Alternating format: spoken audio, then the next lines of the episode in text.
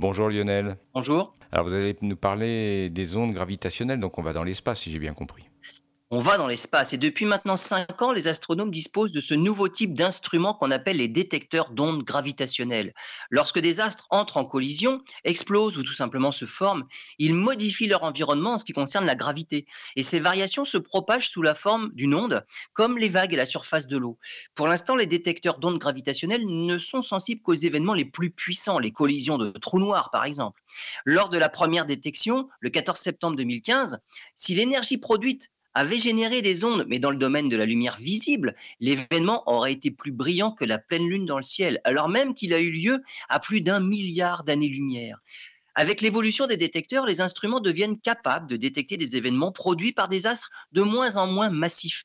La dernière détection en date implique un couple stellaire dont le plus massif est un trou noir de 25 masses solaires et un astre plus petit de 2,6 masses solaires seulement.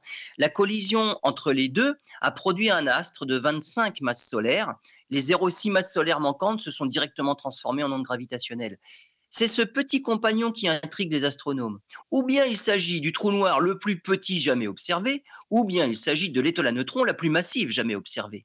Cet objet comble en fait un espace dans les détections puisqu'aucun astre dont la masse située entre 2,5 et 5 masses solaires n'avait jamais été détecté auparavant.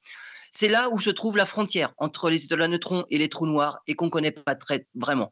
Et tout cela à plus de 780 millions d'années-lumière de chez nous.